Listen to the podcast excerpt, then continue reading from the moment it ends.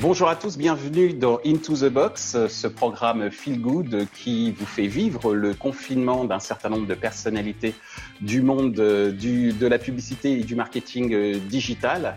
Aujourd'hui, nous avons euh, la chance et j'ai le plaisir de recevoir Audrey Boisimo de chez OpenX. Elle est la directrice business développement euh, d'OpenX. Alors Audrey, déjà pour commencer, comment vas-tu? Alors, je, vais très bien euh, de Londres. Euh, euh, tout le monde va bien également, mes proches, que ce soit. Également la question que j'allais te poser. Comment vont tes proches Comment vont également tes, collègues, collaborateurs, collaboratrices? Alors, tout le monde va bien, merci. toute l'équipe OpenX va bien également. Donc, c'est vrai.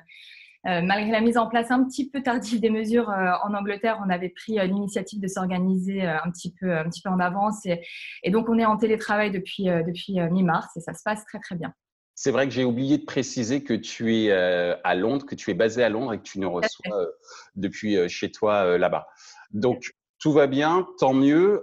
la question suivante, c'est est-ce que tu peux nous, nous rappeler ce qu'est OpenX? Bien sûr. Euh, bon, dans les grandes lignes, OpenX, on est euh, l'une des plus grandes ad exchange euh, et SSP du marché, donc c'est une plateforme programmatique. Euh, et on connecte aujourd'hui 35 000 marques avec près de, de, de 2000 publishers à travers 190 pays. Donc voilà, pour mettre un petit peu ça en perspective, ça représente 100 milliards de bits par jour.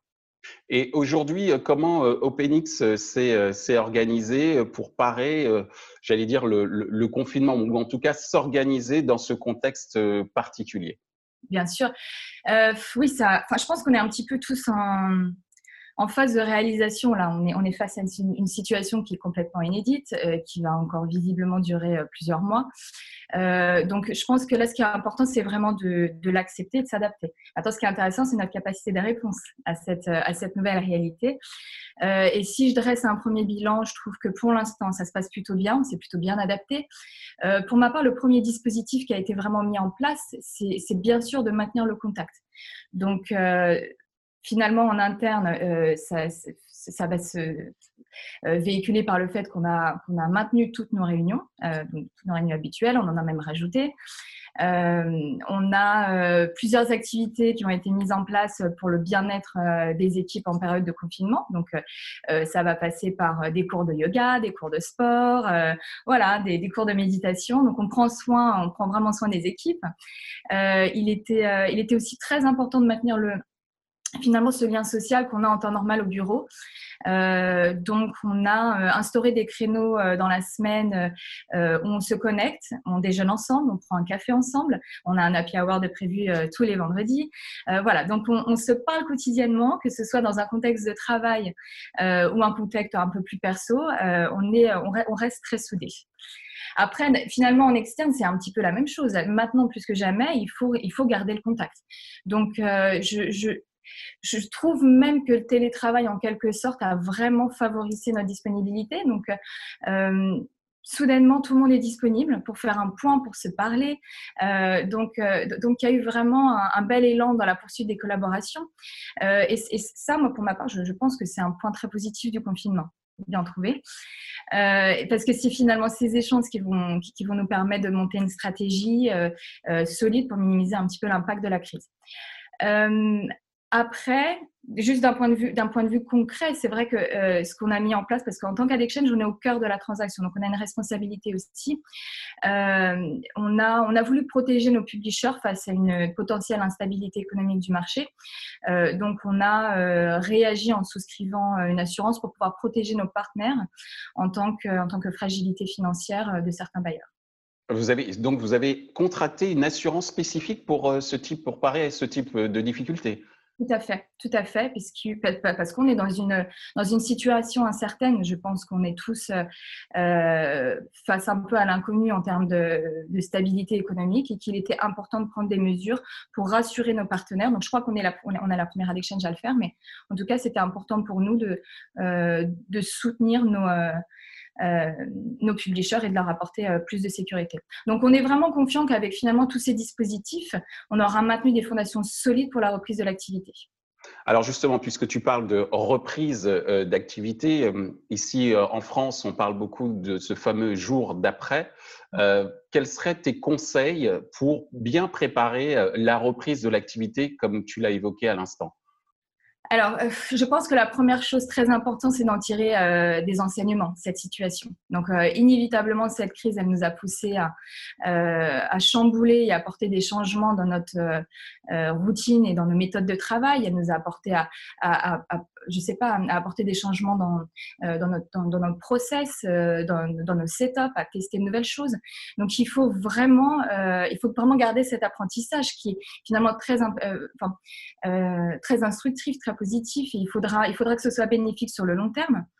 Euh, le télétravail. Alors, euh, c'est vrai qu'on était un petit peu plus à l'aise euh, au UK qu'en France vis-à-vis du télétravail, mais bon, je pense que cette expérience, d'une manière générale, elle va nous pousser à, à, moderniser, faire évoluer notre perception du, travail à distance. Donc il y a quelque chose moi que je trouve super hein, et génial depuis le, depuis le confinement, c'est que on, est, on avait l'habitude, alors que ce soit client ou, ou collègue, on avait l'habitude de se retrouver autour d'une salle en salle de réunion, autour d'une table en salle de réunion, autour de déjeuner. Et là, euh, finalement, on se retrouve tous à faire un petit peu nos, rendez-vous, nos, réunions en, vidéo. Euh, et on a des, enfants qui courent à droite à gauche, des chiens qui aboient, des machines à café qui... voilà, on, travaille tous dans cette sorte de, chaos qui est finalement, euh, qui finalement vraiment humanise les relations que, que moi, personnellement, je trouve très rafraîchissant.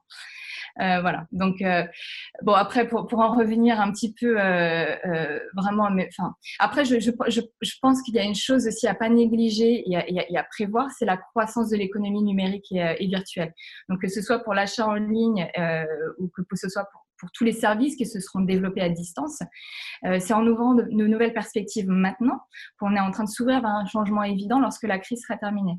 Donc je pense qu'il y aura un avant et après euh, euh, coronavirus euh, d'un point de vue positif.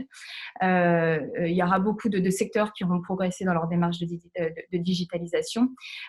donc, je pense que ça va être important de capitaliser là-dessus parce que finalement, c'est nous, acteurs du marketing digital, qui allons en bénéficier. Alors, justement, tu as utilisé deux mots assez intéressants, c'est humanisation d'une certaine manière, en tout cas deux concepts, l'humanisation, le lien social, l'observation aussi, hein, je, par rapport à à, l'évolution euh, d'un certain nombre de, comportements ou des contraintes qui font évoluer nos comportements, justement en termes d'action, en termes de euh, contenu en ligne, que ce soit de la musique, que ce soit une vidéo ou même à travers un livre. Est-ce qu'il y a euh, des choses qui t'ont inspiré ces derniers temps? Alors, il y a effectivement, il y a une lecture qui m'a beaucoup inspirée récemment. Donc, c'est un, euh, c'est un écrit de Charles Eisenstein, qui est un écrivain anglais, qui s'appelle Le couronnement. Euh, donc, il offre une vision un petit peu euh, presque philosophique de cette situation euh, pandémique dans laquelle on se trouve. C'est un, un, écrit qui est pas trop engagé, qui reste assez neutre, mais qui traite un petit peu du sujet du, du choix qui est en train d'émerger de, de cette situation. Donc, c'est un, un, essai très intéressant, qui est très bien écrit. C'est pas très long. Si vous avez une demi-heure à tuer, je vous le recommande. Vous le trouverez très facilement en ligne. Ça s'appelle Le couronnement. de, de Charles Eisenstein. Ok, en tout cas, je remettrai euh, les références euh, sur, euh, sur les réseaux. Euh, t'ai interrompu, excuse-moi, tu es là. Après, d'un point de vue pro, euh, j'ai pas, bon, pour être honnête, j'ai pas vraiment changé mes habitudes de lecture. Je lis toujours les mêmes médias, euh, The Changer, euh, The Drum, etc. Euh, maintenant, ce que je pourrais ajouter, c'est qu'en ce moment, ma plus grande source d'information, c'est mon réseau. Donc, je passe énormément de temps au téléphone. Je suis très, très proche de mes partenaires euh, avec qui, ben, finalement, on, on, partage de l'information, nos observations, les tendances. Et c'est comme ça qu'on apprend un petit peu euh, l'impact de cette crise, qu'est-ce qu'on peut faire? Euh, voilà, donc euh, restons en contact, c'est très très important.